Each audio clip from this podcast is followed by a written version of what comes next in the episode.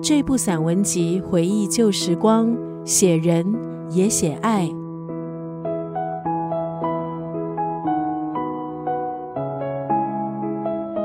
今天在九六三作家语录分享的文字，出自白先勇老师的散文集《树犹如此》。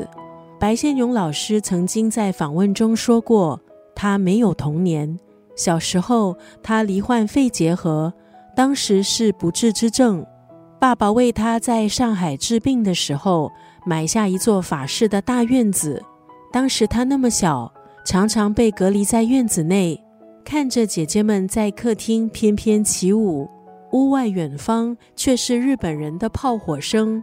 他们住在殖民区，知道所有的幸福都是短暂，似乎是为了下一个悲凉做准备。抗战时，妈妈带着一家大小逃难。当他逃离桂林家乡，回头一看，桂林已是一片火海。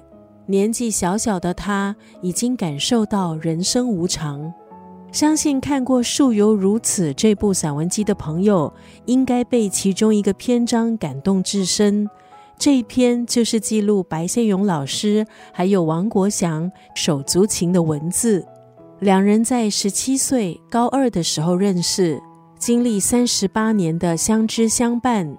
两个人从大学备考到后来，王国祥患病。彼此守望，患难与共。